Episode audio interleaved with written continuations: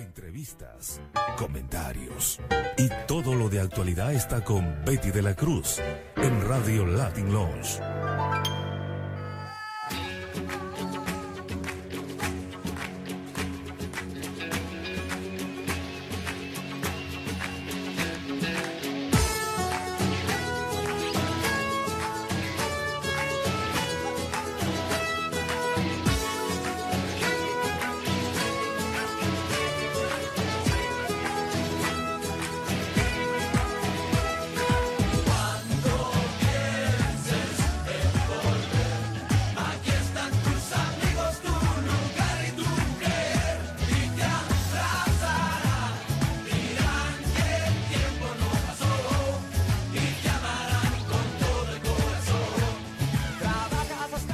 A su programa Latin Lounge. Les saluda Betty de la Cruz en la conducción.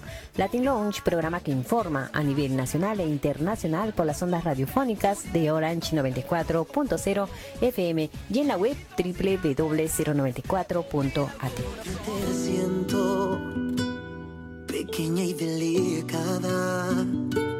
Y es un dulce narcótico maravilloso saber que me amas como en un reflejo estás aquí en mi vida. Es esa magia de tenerte cerca cuando me respiras.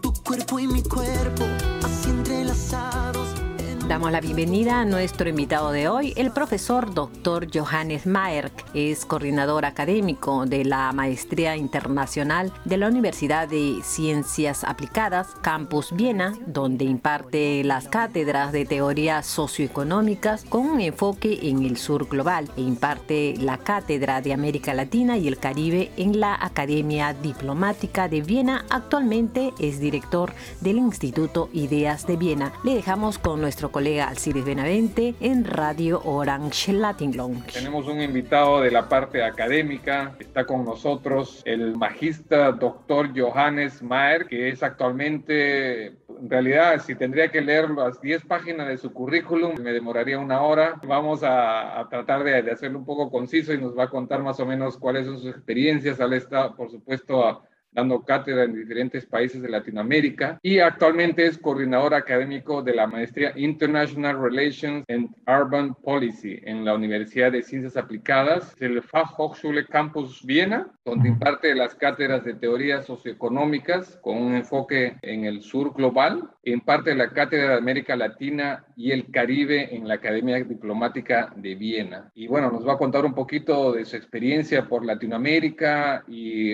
el tema que queremos tocar hoy es, por supuesto, un tema que él también lo ha estado manejando y ha dado también algunos cursos sobre eh, la corrupción en Latinoamérica.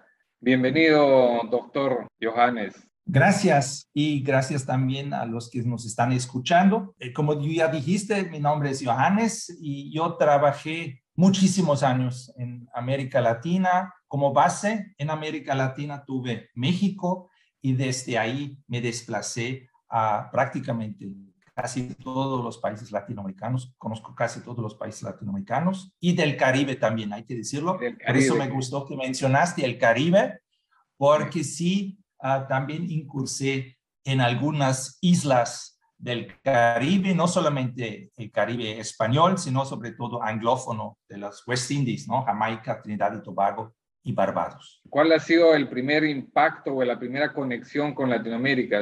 Supongo que desde su juventud ha tenido una inquietud por Latinoamérica. ¿Cuál ha sido la, la primera conexión con este continente? ¿no? Estudié ya filosofía en la Universidad de Innsbruck y uh -huh. él, uh, yo tenía planes de irme a, a, a Estados Unidos, a lo mejor a, a hacer algunos estudios ahí. Y él me dijo, ¿sabes qué?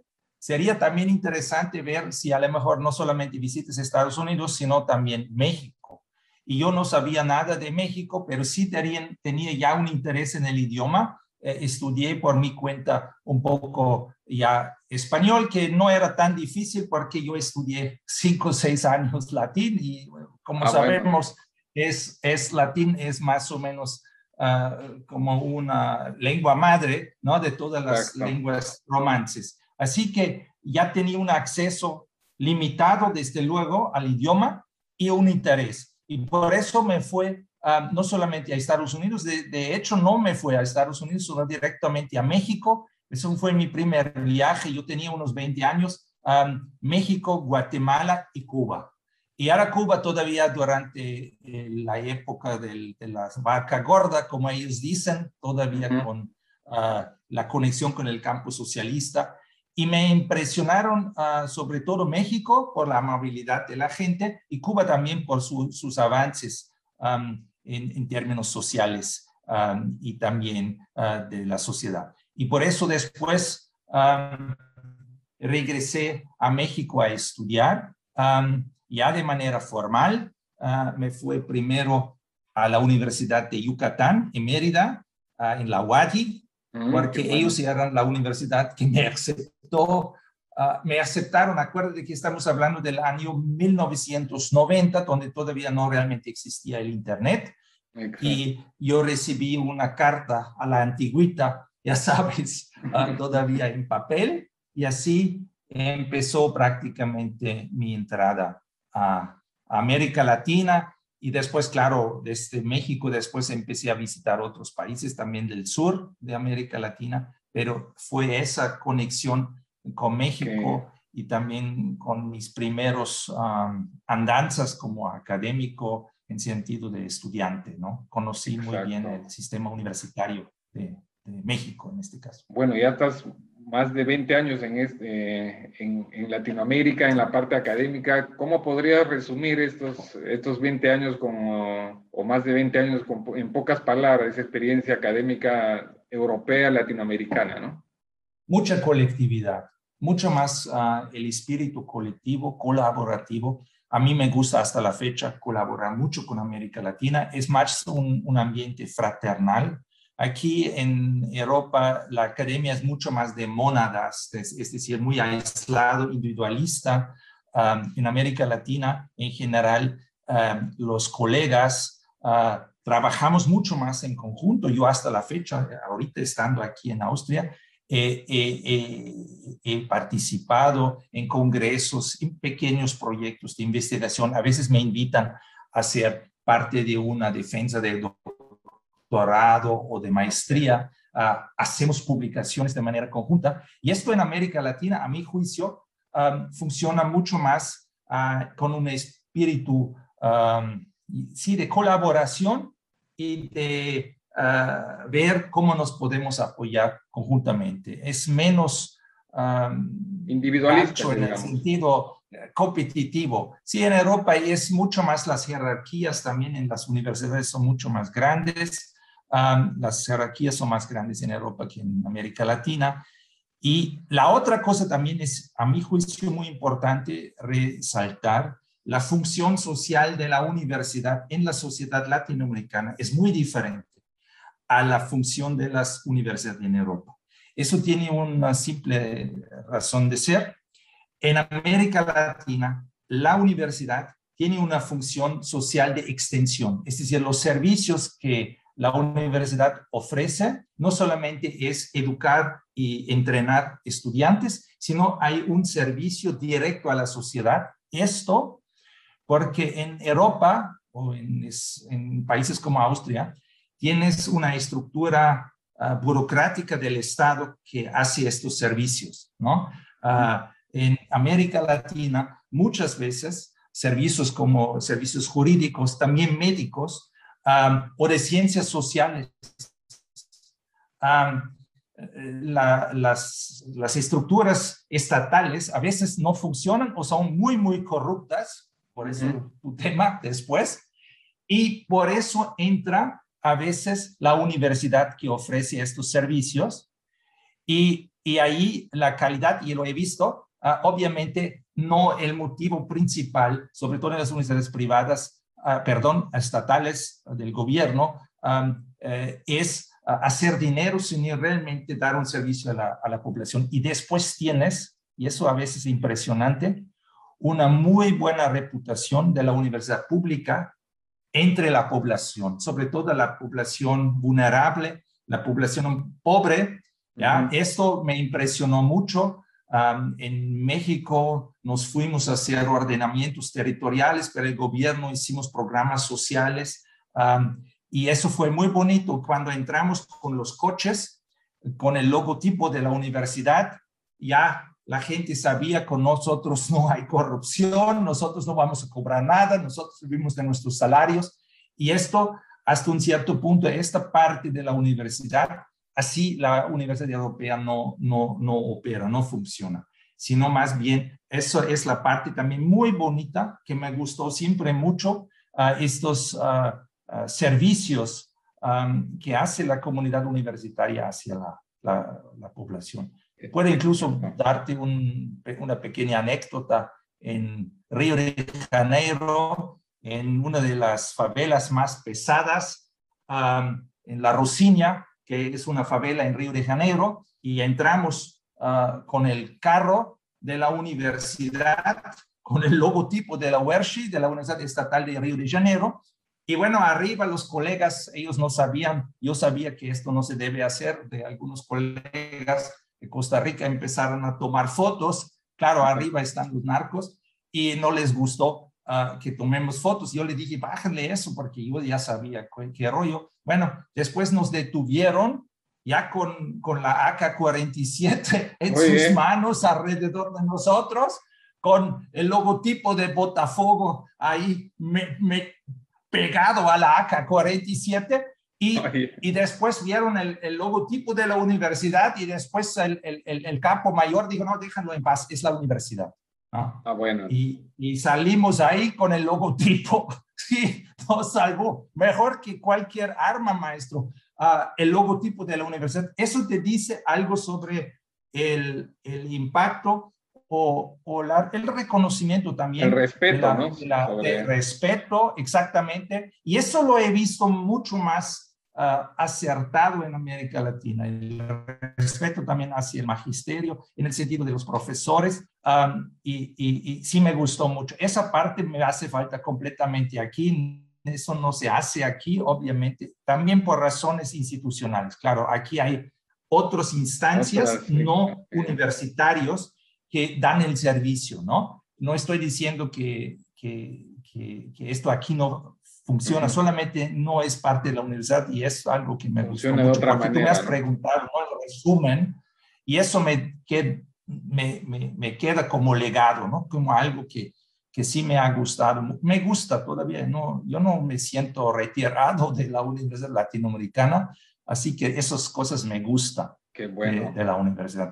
Y bueno, para entrar un sí. poquito ya más, más, antes de entrar al tema, ¿cuáles son tus temas académicos, los que has estado desarrollando en estos últimos años sobre Latinoamérica?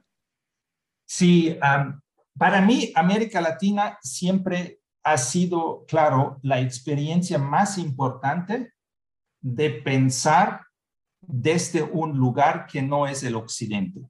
Es decir, que no es un uh, lugar de Estados Unidos o de Europa Occidental, okay. sino esa experiencia, um, esa sensibilidad a lo mejor uh, me queda y permea todas mis ideas o mis publicaciones. Es decir, la idea que tú tienes una visión y se puede tener una visión muy diferente cuando uno vive en un espacio a lo mejor bajo una situación de colonización, un, espacio donde uh, hay muchas diferencias sociales, uh, un espacio también que tiene una propia visión del mundo. Y esto me ha ayudado mucho uh, a partir de la publicación que hicimos hace 20 años. Existe una epistemología latinoamericana donde nos hicimos la pregunta si realmente se requiere una especie de autorreflexión en las ciencias sociales uh, uh, cuando uno está haciendo ciencias sociales en América Latina. Si hay que ponerse en los zapatos propios de América Latina, ver la, muchos de los problemas uh, desde un punto de vista latinoamericano y que las soluciones tienen que venir desde el continente y no desde Danzig, como dice José Martín, ¿no? Hay un texto que yo estoy utilizando mucho en la docencia, Nuestra América de José Martí, que a mi juicio es un texto que hasta la fecha es vigente, donde él dice, ¿no? dos frases que a mí se me hace muy importante. Es más importante conocer la historia de los incas que todos los diferentes dioses de los griegos, que son los americanos, latinoamericanos. Y la segunda cosa es cuando él dice, bueno, prefiero el vino amargo de nosotros, aunque es el plátano, pero es el vino de nosotros y no el importado de Francia. ¿no? Y eso son dos frases, no estoy, uh, no son citas completas, por favor, los que conocen el texto que estoy. Hay uh, puntos suspensivos todavía. Pero no tengo el texto por ahí, pero ahí anda, aquí en esta oficina anda el texto, porque lo estoy utilizando mucho en la docencia, porque es un texto corto y exactamente yo creo que estos planteamientos de José Martí um, son vigentes Claro, hay que actualizarlos, hay que, hay que ponerlos al día, pero la idea central de pensar um, uh, desde un punto de vista uh, de la geografía donde uno está y de la, del, del, entorno donde está, esto a mi juicio sí sigue vigente. Claro, hoy en día, como ya mencionar en la maestría, por ejemplo, de International Relations and Urban Policy, yo tengo estudiantes del mundo árabe, o también asiáticos o en la, escuela ah, diplomática también de, otras partes del mundo. y ahí con ellos también leo a, a, José Martí y después, claro, hay conexiones, ¿no? Ellos mismos también se notan que efectivamente es un poco un tema para nosotros también y queremos hasta un cierto punto, ah, sí, ver, ver también estas propuestas, ¿no? Exacto bueno, para, para, entrar un poquito ya al, tema, eh, entre los muchos temas que has, estado, que ha estado tocando es también un tema sobre el tema sobre la corrupción, que ha dado incluso una, un curso sobre, sobre el tema en el, en el Instituto Latinoamericano de Viena, que es sobre la corrupción en Latinoamérica, ¿no? Sí, sí, hay, hay, sí, con el tema de la corrupción. Y ahí decía Cicerón, ¿no? al que para comenzar el tema, Cicerón, dice, servirse de un cargo público para enriquecimiento, ah.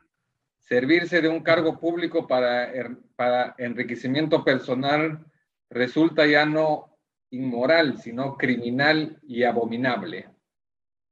Sí, sí, desde luego que obviamente este, este tema es muy áspero hasta un cierto punto, a veces no muy agradable, yo entré por este tema por una invitación que me hizo el instituto, uh, perdón, uh, el, el the International Academy, the International Anti-Corruption Academy en Luxemburgo, que es una organización de la ONU y que prácticamente ahí estoy en un comité de defensa de, los, uh, de las maestrías. Así que estoy leyendo muchísimos maestrías de todo el mundo sobre corrupción. Y por ahí entré más al tema a fondo. Y claro, como soy latinoamericanista, después me encargaron por parte de la del Latin American Institute hacer un estudio y después efectivamente di una clase sobre este tema.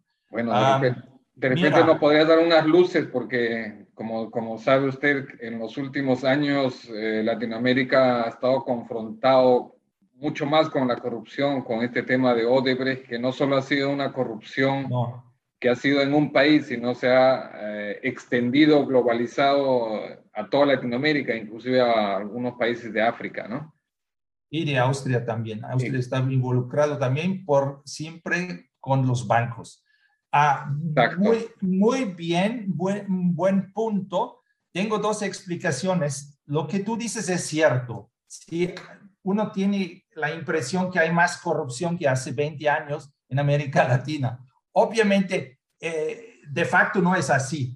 Um, lo que pasa es que la sociedad latinoamericana ha cambiado muchísimo.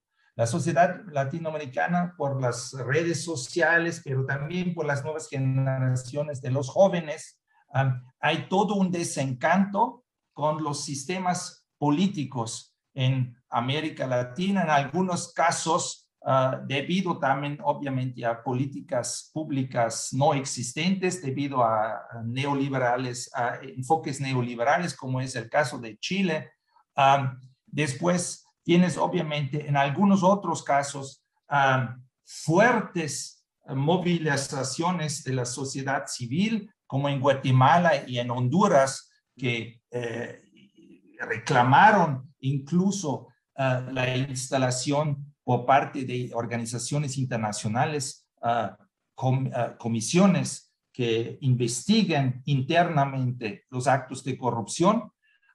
así que también hay que ver esto por el lado positivo. Claro, aflora ahora más todo esto, sale a luz del día muchos de estos casos de corrupción. El caso de Odebrecht obviamente es de un tamaño continental, tienes completamente razón.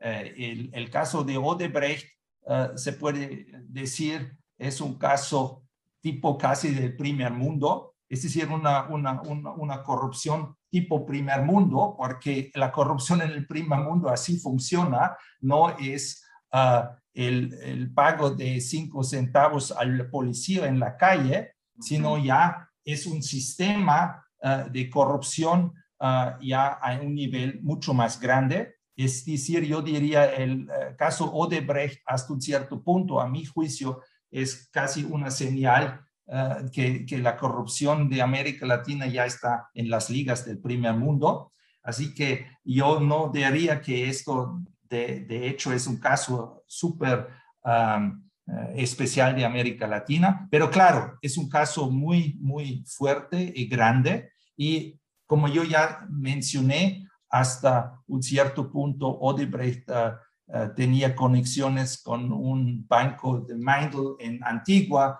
uh, que ellos establecieron un banco y después Odebrecht prácticamente tomó este banco. Es decir, um, es, un, es un caso muy patético. Um, a un lado. Esto es el lado de analítico, que tienes casos ya muy grandes, como dices. Al otro lado, claro, tú me vas a preguntar cómo mejorar o eh, mejorar la situación para que menos, hay menos corrupción. En primer lugar, obviamente hay que decir, la corrupción en América Latina sí es una cosa muy seria. En un sentido, mucho más serio que en Europa. En Europa hay también corrupción, solamente la, la cara es otra. Ah, es porque Después en América Latina faltan los recursos. Faltan simplemente los recursos para la infraestructura básica, faltan los recursos después para muchísimas infraestructuras simplemente necesarias para el funcionamiento básico del Estado. Así que ahí sí estoy de acuerdo con ustedes, latinoamericanos, ah, que no se conforman decir, bueno, corruptos hay en Europa, en Estados Unidos y hay corruptos en Japón y por lo tanto, bueno, hay corrupción en todos lados, por eso nos cruzamos los brazos, no hacemos nada porque los otros también son corruptos. Sí, en este sentido, sí, eh, entiendo tu mensaje, entiendo tu mensaje y no quiero ser cínico y decirte, sabes que esto, lo que pasa en sus países, eso en otros países también pasa. No, yo creo que no hay que ser tan conformista. Estoy muy de acuerdo ahí contigo y yo conozco este debate un debate intelectual con los latinoamericanos, los colegas latinoamericanos. No, hay que, hay que tomar esto en serio, muy en serio, y hay que también, y ahí viene mi reclamo. Ahorita viene mi primer reclamo. El primer reclamo. Ahí, el reclamo a la comunidad latinoamericana en mi sector, del, del, del sector académico, eh, y, francamente, ahorita te voy a decir algo que en, el futuro la, la International Anti-Corruption Academy va a hacer. Um, ellos van a ofrecer un programa en español uh, de Anti-Corruption Fight. Y yo ah, estoy cerca, estoy cerca del colega. Eh, es un programa que se va a desarrollar, uh, que está desarrollando el programa y yo dije solamente una cosa a, es, a los colegas latinoamericanos. Tienen que ustedes, y con gusto yo le entro también, tenemos que estudiar muy detalladamente cómo funciona la corrupción en América Latina. La corrupción en América Latina tiene otras raíces y otras ah, ah, causas que en Europa y tiene un, es un fenómeno también diferente el combate. Ahorita después voy a hablar de esto. Para mí lo más importante es, si tú trabajas para la ONU, es que estoy hablando en contra de tu propia organización. Yo no creo que hay manuales de anticorrupción para todo el mundo. Yo creo que lo que funciona en Europa o en Austria ni necesariamente va a funcionar en otros países europeos. Es decir, yo soy mucho más de la idea de indigenizar, como ya dije a principio sobre la epistemología, hay que indigenizar también todo este tema de la corrupción. Y hay que ver también algunos de los ah, logros que ha tenido el combate a la corrupción en América Latina. Eso, que son cosas... eso quería ir porque justamente estaba viendo también un eh, reporte de Transparencia Internacional de enero del 2021 que eh, pone, por supuesto, a Uruguay, a Chile y a Costa Rica, que son los que tienen los primeros lugares de lucha contra la corrupción en lo que, en lo que sería la percepción de la corrupción.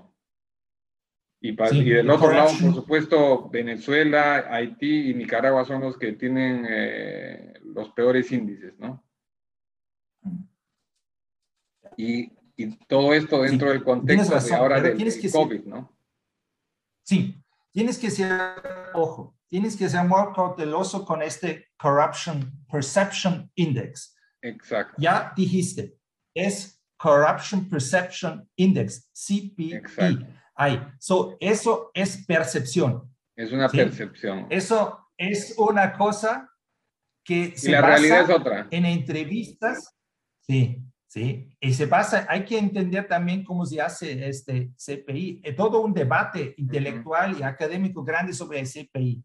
Sí, a mi juicio es un instrumento eurocéntrico de medir corrupción, porque algunas de las eh, corrupciones grandes que también tú puedes tener en un país como Austria, esto nadie y nunca va a realmente saber o va a no necesariamente percibir, no se percibe necesariamente como corrupción. Es decir, tenemos que ser cautelosos ahí con estos ah, índices, porque los índices no necesariamente, por ejemplo, reflejan también, a mi juicio, importantes avances contra la corrupción. A mi juicio, por ejemplo, hay, innovaciones. Hay que ver también las innovaciones en, la lucha contra eh, la corrupción. Por ejemplo, algo muy importante, um, lo que se llama collective action. Um, uh, acciones colectivas quiere decir que diferentes actores al mismo tiempo están tratando de combatir uh, la corrupción. Hay ejemplos, por ejemplo, en, en Bolivia, hay, por, ejemplo, de, de, entrenar a jóvenes. Hong Kong ha hecho eso también, entrenamiento de jóvenes para inculcar una cultura uh, que son actos corruptivos en nuestra sociedad y cuáles no son actos corruptivos. Ah, después hay, hay, hay, maneras también de rendir cuentas en, en, en, en, el caso de, las, de los presupuestos. Por ejemplo, Puerto Alegre tiene algunas cosas interesantes, una, una parte del presupuesto público prácticamente eh, organizaciones no gubernamentales pueden observar y se han bajado los índices eh, de la corrupción. Estoy diciendo que hay ah, maneras interesantes, ejemplos interesantes en conjunto con la sociedad civil, donde sí América Latina también puede aportar algo. Y eso es precisamente donde yo creo que hay que investigar más. Pero esas buenas prácticas, esas buenas prácticas también se deberían compartir entre los latinoamericanos. Hay un, y, claro. sobre todo, sí, y sobre todo, que esto ahorita en la maestría que estamos tratando de impulsar, yo voy a ver mucho, es que a veces prácticas sociales eh, como la lucha contra la corrupción ah, de América Latina a veces pueden ser mejores ejemplos para, por ejemplo, ahorita estamos ah, en este momento viendo el colapso de Afganistán. Yo tuve en, la, en una maestría anterior uh, colegas de Afganistán. y yo tuve un invitado de Bolivia y él empezó a explicar cómo ellos están tratando de inculcar uh, ese tipo de uh, collective actions en la corrupción en, en Bolivia, ¿sí? Con, con, diferentes grupos étnicos. Claro, para el afgano, esto no era una situación completamente exótica. Esto para él, para su realidad, mucho más cerca que el manual que ya lo, lo, mostré a ellos, por ejemplo, del, de, organizaciones internacionales como el World Bank, ¿no? porque eso es uh, un manual, eh, es la idea universalista, que todos los fenómenos sociales más o menos son los mismos y por lo tanto aquí tienes el manual, ha funcionado en, en, en, en Austria, en, en, Suecia y ahorita, ¿sabes qué, compadre? Ya te doy esto, aplícalo y después te va a salir a toda madre. No, no, no, no, no, no. Así no funcionan estas cosas. Hay que, hay que, a veces lo digo en broma, pero hay, no, no se puede ser tan flojo. No se puede simplemente pensar que los fenómenos de corrupción en América Latina son del mismo tinte. Y hay que buscar mecanismos sociales y mecanismos uh, autóctonos um, y, también prácticas culturales establecidos, ¿no? Ah, hay, hay, cosas, tú lo sabes, en los Andes los indígenas sacan a los, un, pueden sacar hasta presidentes de la presidencia porque ya estuvo suave, ya, ya, ya robó como loco y, y hay maneras de sacarlo. Uh, claro, no son uh, metodologías de, de, de, Suecia, pero son legítimas y tienen una cierta legitimación y, tienen una cierta forma de expresión. Eh, y estas cosas, a mi juicio, esa sensibilidad, eh, esto hay que inculcar, hay que trabajar y esto es lo que yo a veces uh, lo hago más a través de los estudiantes y a través de, de los mensajes, uh, diciéndoles, por favor, vean a su, su realidad, no crean que con Foucault y con la sistema teorías de Luhmann uh, pueden analizar sus sistemas. No es posible. Es, es que ustedes tienen Cada uno tiene una realidad ah, distinta. no estoy diciendo, es distinta, es distinta y necesita instrumentos distintos. No estoy diciendo que, claro, hay una cierta universalidad en todos los seres humanos. No estoy negando que al último somos todos seres humanos pero sí las culturas y la corrupción es una parte intrínseca de la cultura y la percepción de la corrupción. Lo que algunos perciben como corrupción, para otros es simplemente ser amable, es ser honesto o es hasta un cierto ser, cortés. Es decir, estas cosas hay que obviamente ver en, sus dimensiones. Para mí, a mi juicio, lo más importante en América Latina es la movilización y, el, empoderamiento de la sociedad civil, eh, que, es mucho más fuerte, menos flojo a veces que la europea, que sí se mueve, tú lo sabes, cuando ya ah, las cosas andan muy mal, ah, la, gente sale a la calle. Y yo creo que es una de las maneras también de avanzar con esta idea de la, de la, de la collective action, es decir, con sociedad civil junto con algunos actores del, sector estatal que, que sí quiere mejorar la situación, pero receta universal no lo tengo. No es decir, bueno, tiene que ver... No, y eso también podemos esperar eh, para comentarte sobre el, un poco sobre el Perú, ¿no? Que también hemos tenido muchos problemas de corrupción. Los últimos presidentes están buscados o no o han fugado del país o uno se ha suicidado, o sea, y tienen procesos por corrupción en cantidad. Incluso la última candidata de Keiko Fujimori también estaba con procesos eh, por corrupción. Y pero también eh, lo que supuesto, lo que también dice que tuviste experiencia en México, esto de la, de, del narcoestado, ¿no? De la corrupción con el, con el narcotráfico y la política que se ha vuelto también un, tema de análisis a nivel eh, académico también eh, para Latinoamérica. Sí, fuerte, claro. y, ahí volvemos a lo mismo. Ah, México no puedes ver, y el problema de México no puedes ver sin Estados Unidos.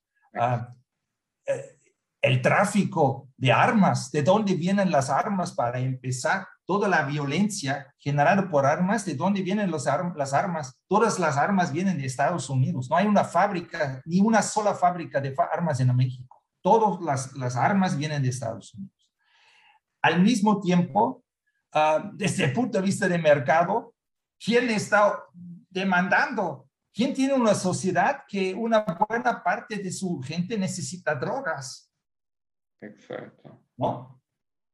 ¿Qué clase de sociedad es esto? Eh, ¿Quién viene ahí también? Desde luego hay drogas en todos lados, pero estoy diciendo ya en cantidades industriales. Es decir, ya tienes una buena parte de la población que necesariamente necesita droga para aguantar la realidad. Es decir, esto, por ejemplo, es otro asunto que normalmente no se dice, no, son los narcos mexicanos y los que hacen las cosas malas y realmente ellos solamente están ah, prácticamente en el satisfaciendo una demanda, ¿no?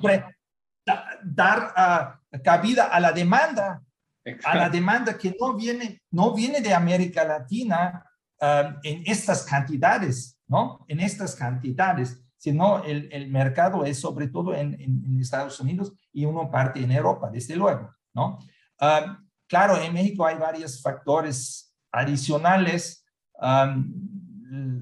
Se, se, se, hace ahí la militarización, ¿no? Del combate del, del narcotráfico, que también ha sido una decisión del presidente en aquel entonces Calderón, ¿no? De, de prácticamente ah, militarizar el combate, que hasta un cierto punto ah, es más en el, a mi juicio, más en el interés de Estados Unidos que en el interés de México, con todas las ah, consecuencias a un lado. Y después, obviamente, la otra situación, también hay que decirlo, que México, este tema también es un tema de, sí, de, creación de empleos y de, salir y ofrecer oportunidades para las personas, ¿no? Yo no soy tan pesimista en el sentido de México porque a México, hoy en día, México, hoy en día ya hay más gente que retorna a, México que se va a México. México ya no expulsa gente a Estados Unidos. Ahorita son los centroamericanos ah, que se van a Estados Unidos y quieren ir a Estados Unidos. Ah, los mexicanos en cantidades grandes ya no se van, ¿no? A Estados Unidos. Es decir, ah, en México yo soy no tan pesimista en este sentido de que en México el, tema del, del, narco hasta un cierto punto se va a, llegar a un nivel un poco más suave, ¿no? No va a desaparecer, es como en cualquier otra ciudad en Europa, en todos lados lo tienes, lo importante es que lo tienes controlado, ¿no? A un nivel decente, ¿no? No, no, tampoco eh, se tiene que erradicar todos los vicios, de los vicios de una sociedad, ah, eso no creo que es el, el, fin último de una sociedad de represión absoluta de vicios, sino tenerlos más o menos en un estado de control, ¿no? De, tenerlos ah, como las bacterias en un cuerpo, ¿no? Un cierto nivel es aceptable y después ya no, ya es enfermedad y no se puede aceptarlo. Exacto, y este es un tema, por supuesto, muy largo. Hay muchos temas en, lo que es corrupción en Latinoamérica. Podríamos dar horas y horas, pero queríamos eh, un poco dar una pincelada de este tema para que de repente más adelante podamos eh, ahondar en alguno de los de, temas específicos, ¿no? Claro, ahorita no estoy dando una cátedra, ¿no? Exacto, exacto. todo Pero así que... Para los que están interesados en, en, sus estudios, en sus conferencias, ¿dónde lo pueden ubicar para... Ah, Sí, yo, yo, yo, yo he publicado ¿no? en estos espacios académicos como um, Academia Edu o los, los simplemente con Google se encuentran los estudios, casi todas las publicaciones mías ahorita ya están en el Internet, ¿no? Se pueden bajar. Um, y uh, también el estudio de, de, um, de la corrupción como fue un estudio ah, financiado por la Latin America Institute, este lo publiqué en alemán, ese sí, pero yo tengo textos también, obviamente, la mayoría de los textos en español, ¿no? Perfecto. Pero nos comentó este también que iba a haber un ah, curso. perdón, en alemán. Nos comentó que iba a haber también un curso sobre corrupción con, con sobre Latinoamérica. Eh, sí, todavía no está listo. Eh, eh, eso va a ser un proyecto de, de, ah, de, la International Anti-Corruption Academy, que va a ser un programa en español. Ah, claro, el, el, el, público van a ser ah, en su mayoría los colegas latinoamericanos, ¿no? Porque el español y su viveza es gracias a América Latina, no gracias a España, ¿no? Por, por el mercado, por tantos habitantes que son ustedes. Y, ah, y, por eso están dando normalmente todos los cursos en inglés. Pero este programa, uh, yo, yo uh, no tengo exactamente la fecha cuando lo van a empezar a promover, Ah, pero si alguien está interesado, me puede mandar un email y yo le puedo después facilitar. ¿A, este ¿a qué email pueden escribirle? Ah, es el, más fácil es Johannes Maerk, ¿no? En mi nombre y el, el, apellido, todo junto, en minúscula, en, y después Yahoo, arroba yahoo.com. Esto es el más fácil. Perfecto. Simplemente mi nombre, apellido junto, mayúscula, a minúscula, perdón, y después arroba yahoo.com. Pero de repente hay una oportunidad de, antes de que comience el curso, de repente hacemos una entrevista más para que nos cuente sobre, sobre este curso y también de repente hacemos un update de cómo está la sí, situación. Sí, en el momento que lo tengo, a lo mejor invitamos también al, al, al colega, yo te, te aviso, ah, es el colega Martín Zapata de Bolivia, es un investigador y él, él realmente es el proponente y yo ah, prácticamente era un poco, no asesor, sino más bien yo le inculqué mucho la idea que necesitamos un curso de facto epistemológico sobre corrupción. Quiere decir, tenemos que ser necesitamos líneas de investigación con jóvenes latinoamericanos, con jóvenes ah, personas de América Latina que quieren entrar a ver, observar y estudiar la corrupción en América Latina. Uno de los problemas, y esto no solamente es para el tema de la corrupción, es un problema en general. Se hace pocos estudios normalmente fuera de Europa y Estados Unidos, también en ciencias sociales, sino más bien la idea es la, la creación de las teorías en el norte y después estas teorías ah, se aplican al sur como proveedor de datos, de datos ah, de, de, aplicación. Y hay que hacer la investigación in situ, in situ, ¿no? Sí, y, y extraer no solamente datos empíricos, sino también datos abstractos. Es decir, prácticamente crear también un, un, cuerpo teórico. El, el, problema, el problema central de las ciencias sociales y sigue siendo un problema fuerte es que el norte controla el, la producción de la teoría.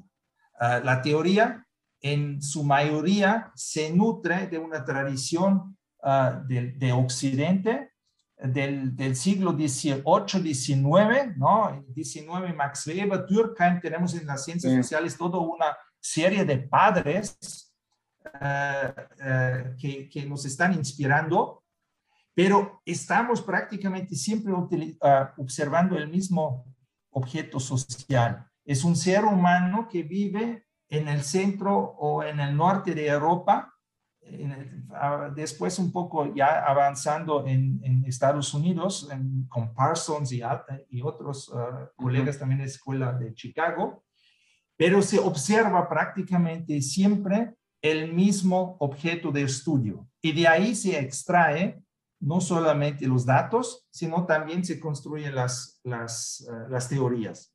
Y ahí, ahí a mi juicio empiezan los problemas porque estas teorías sí te funcionan ya para nuestra realidad. Por ejemplo, el concepto de sociedad civil de Bourdieu o también el concepto de qué es capitalismo, ¿no? Capitalismo en Occidente, Max Weber, Karl Marx. Sí. Pero, por ejemplo, el, el, el, todo un, un, approach, una, una, completamente otra forma de ver el capitalismo es, por ejemplo, ese concepto de Echevarría de Ecuador, que vivió ah, muchos años en México, que habla del capitalismo barroco, que es un capitalismo mucho, es un concepto salido prácticamente de América Latina, donde él trata de explicar, por ejemplo, por qué tanto derroche. Ah, tanto derroche y por qué tan importantes ciertos símbolos, uh, por qué no hay esa actitud de inversión. son análisis, ¿sí? Pero él parte de un sujeto muy diferente a este sujeto calculador individualista del norte de Europa, que ya no funciona ni siquiera para el sur de Europa. Pero esto es el elemento donde gira toda una teoría sobre el capitalismo. Sí, y algo parecido, a mi juicio, pasa con nuestros estudios de, de, corrupción.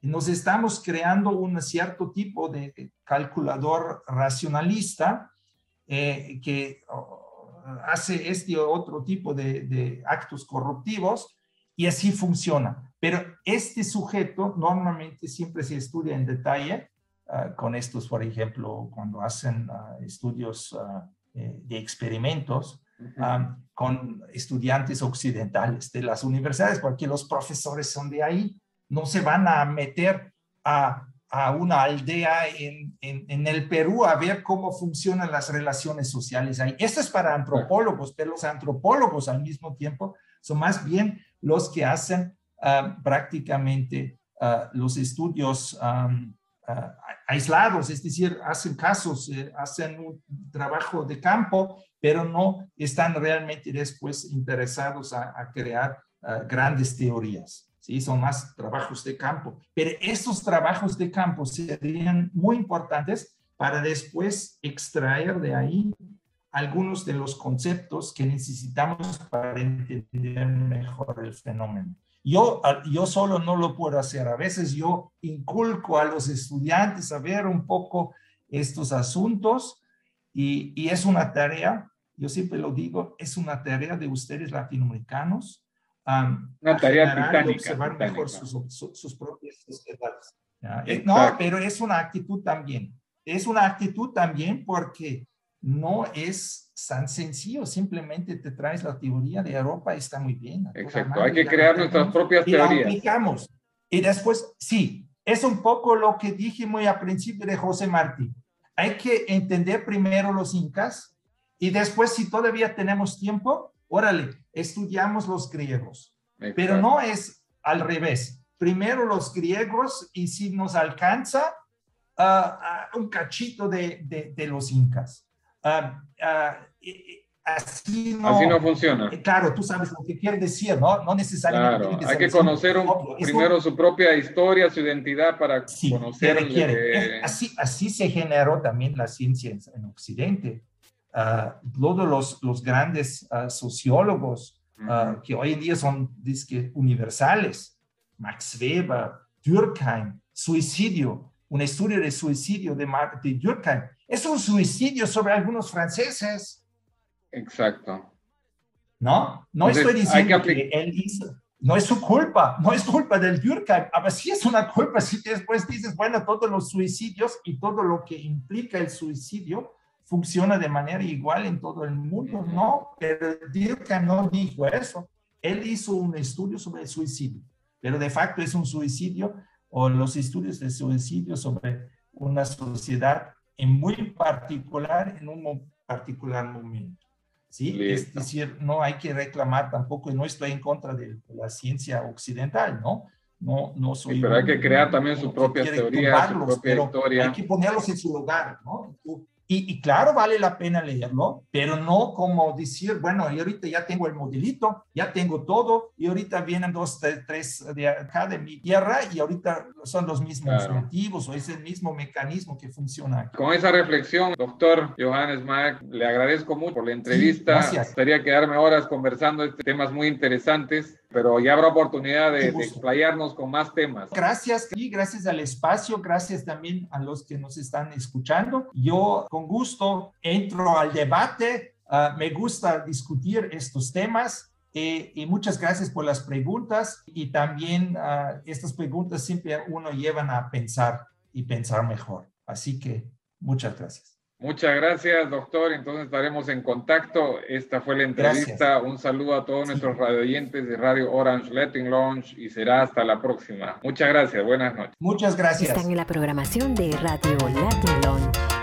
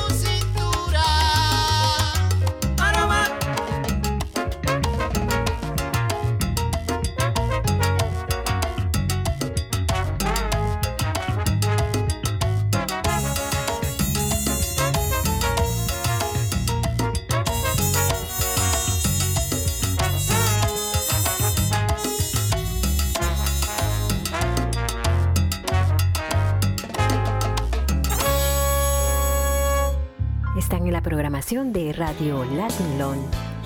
El ritmo de la vida me parece mal.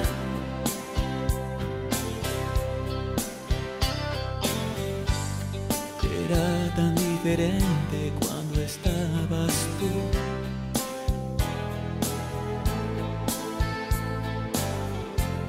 Sí que era diferente cuando estabas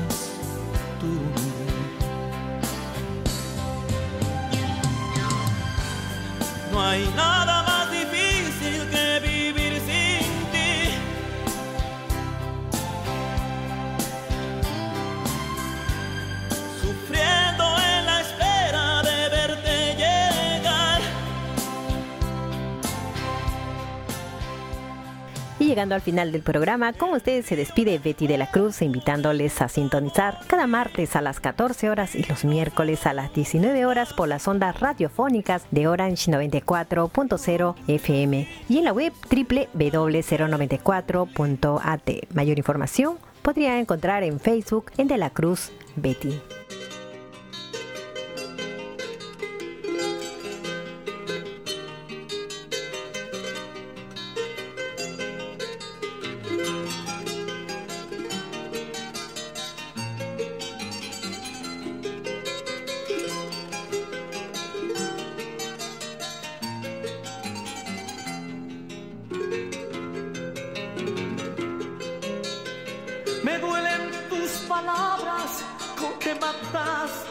Ilusiones. Donde mueren ilusiones, miles de sueños, miles se mueren. Le daremos tiempo al tiempo, Él nos dirá qué sucede. A ver si esto se muere, aunque no quiera la vida, si he de vivir sin tu amor. Me duelen tus palabras con que matas mis ilusiones. Donde mueren ilusiones, miles de sueños, miles se mueren. Le daremos tiempo al tiempo, Él nos dirá qué sucede.